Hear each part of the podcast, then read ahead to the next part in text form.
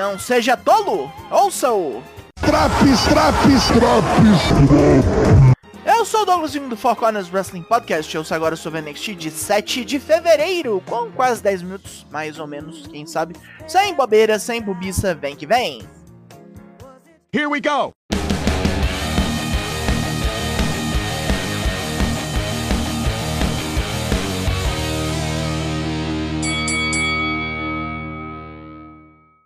Como de praxe, temos um recapzão do Vengeance Day todo antes de começarmos. Se quiser saber mais, a gente falou bastante do evento no podcast semanal.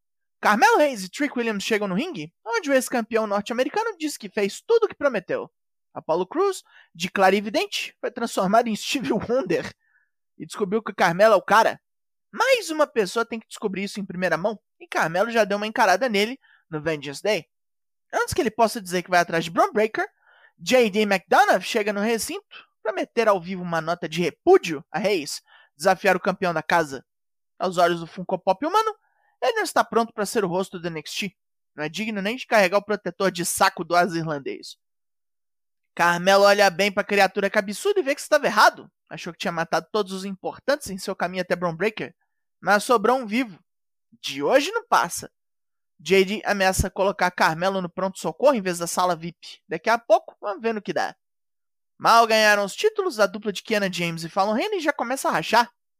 Fallon viu que Kiana trapaceou e quer uma revanche com as ninjas da balada imediatamente. Kiana acha isso burrice e Fallon muda o assunto pro telefonema de semana passada. As duas discutem e Fallon decide dar o grito em Brooks Jensen, indo pro vestiário e trombando uma festa surpresa dos quebra-botecos para comemorar a vitória das duas. Ai, climão. Ainda somos informados pelos comentaristas Vic Joseph e Booker T que Grayson Waller tomou suspensão de uma semana por invadir a conferência de imprensa de Shawn Michaels para reclamar de tratamento preferencial. Olha esse anos da Oceania. Pff, chega de papo. Pro ringue. Luta 1. Sol Hooker vs Zoe Stark. Zoe enfrenta a agilidade sobrenatural da surfista de igual para igual, tomando uns sustos aqui e ali. Com uma gravata bem aplicada, ela acha que vai ganhar tranquilo, quando o sol gira e mete um sunset flip nela. A novata bate mais, chutando Zoe pro canto e vindo num splash bonitão. Mas ela se empolga, mergulha das cordas nos joelhos da oponente e toma um Z360 para morrer. Na festinha surpresa, Kiana evita falar dos problemas, deixando Fallon puta por ter um amigo potencialmente corno. A Pretty Deadly chega toda mulambada na festa. Os Michês não dormem desde o sábado, quando perderam os títulos. Andrew Chase e a dupla britânica se estranham e riscam faca no chão, marcando luta para mais tarde. Duke Hudson fica confuso e pergunta se alguém batizou as birita. E por falar em drogas, luta 2: Dante Chen vs Dabacato. Dante é igual um menino pequeno contra o gigante abacate. É indefeso, é jogado para todo lado, sendo destruído por um chokeslam de duas mãos letal. Depois da luta, perguntado por que ele atacou Apollo Crews no Vengeance Day, ele disse que o ex-parceiro sabe muito bem o que fez. Roxanne Perez está satisfeita por ter vencido uma Triple Threat para manter seu título, e surgem as ninjas da balada, ainda putas pelo resultado de sábado. Roxy tenta acalmar as duas, falando que logo elas terão uma chance nova para se recuperarem. Kaden Carter e Katana Chance enquadram a campeã e acaba andando numa tag match para semana que vem. Roxy vai ter que chamar alguém. Julius Creed pede desculpas a Ivy Nile pela semana passada, mas ele e o irmão ainda estão se coçando para dar porrada em indiano safado. A Ivy fala que no fim de semana vai poder ajudar os dois a treinarem. E Alba Fire e Ayla Dawn adentram o recinto, acusando Tatum Paxley de atacar Nikita Lyons no estacionamento. Tatum se explica como pode e Ivy compra seu boi. Vai ter porrada agora no ringue. Luta 3. Ayla Dawn vs Tatum Paxley. Ayla tratoriza Tatum muito fácil, desce ajoelhada e enfia um meteora no canto e termina a luta com seu DDT invertido estranho. Assim que o gongo só, Alba Fire sobe no ringue e as duas ameaçam acabar com a raça dela, mas Ivy vem correndo, com uma corrente na mão, afastando as bruxonas da área. E vamos direto para a luta marcada no começo do programa. Luta 4: J.D. McDonough vs Carmelo Reis.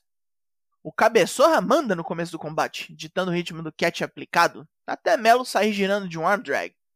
JD tá com o cara de costela nas cordas e continua a pressão, batendo a cara dele no chão.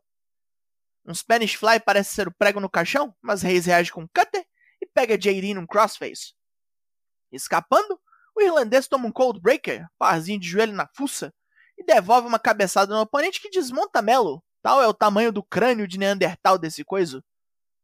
Ilha Dragunov vem correndo doido e desmonta Trick Williams de porrada, distraindo JD, que toma um roll-up bobão. E não para por aí.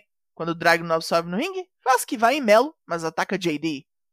Fia Hale e Tiffany Stratton se estranham nos bastidores, pois a Patricinha falou mal da Chase U. As duas se batem até Ava Rain vir e sequestrar a pirralha carcajuda ali. De volta pra festinha, Fallon vai contar a porra toda pra Brooks Jensen. Mas ao ouvir que o caipira burrão tá todo empolgado para passar seu primeiro dia com dos namorados com alguém, fica sem coragem e deixa quieto. Né?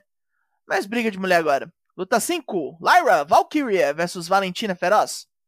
A BR vem raivosa e tenta se enrolar em Lyra de tudo que é jeito, catando o adversário num crossbody e fazendo uma transição rápida para apresamento.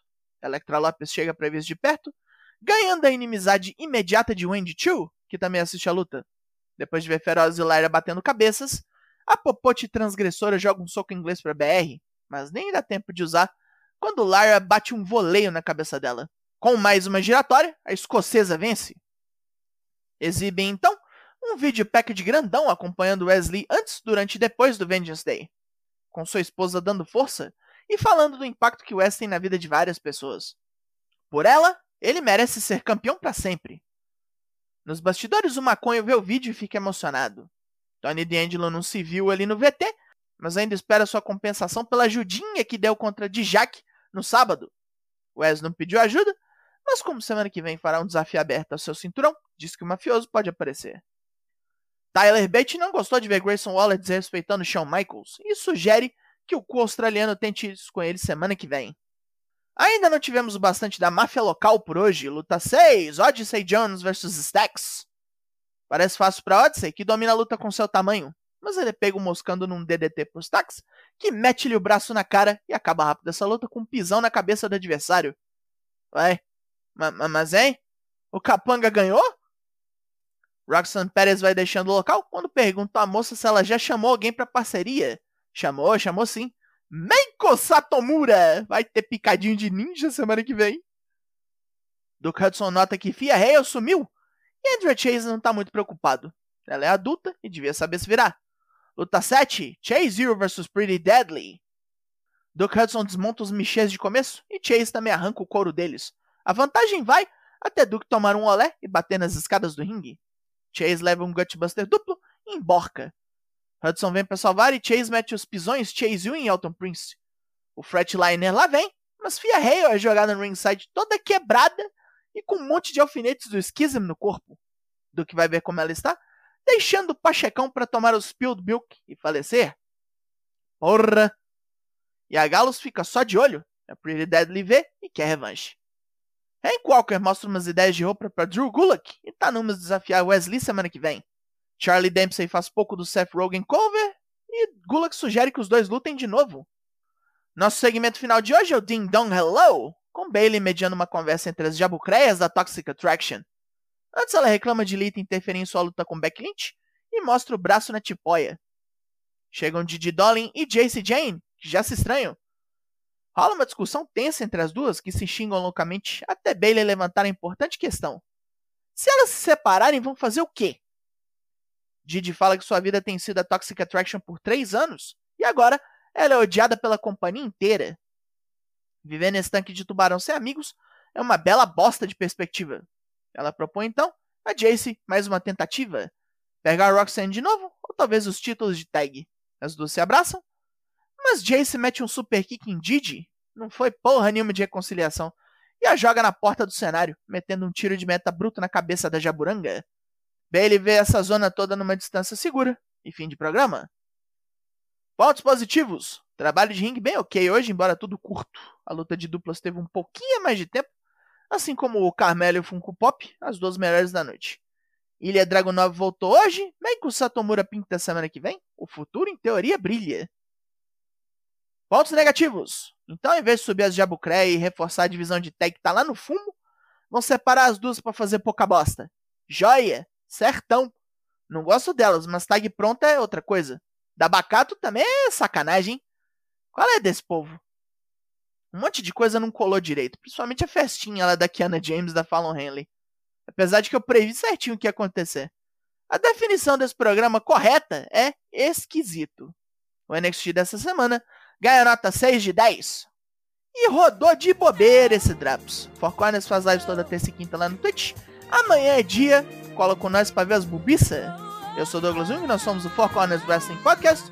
E eu volto semana que vem. Logo mais tem mais. E até!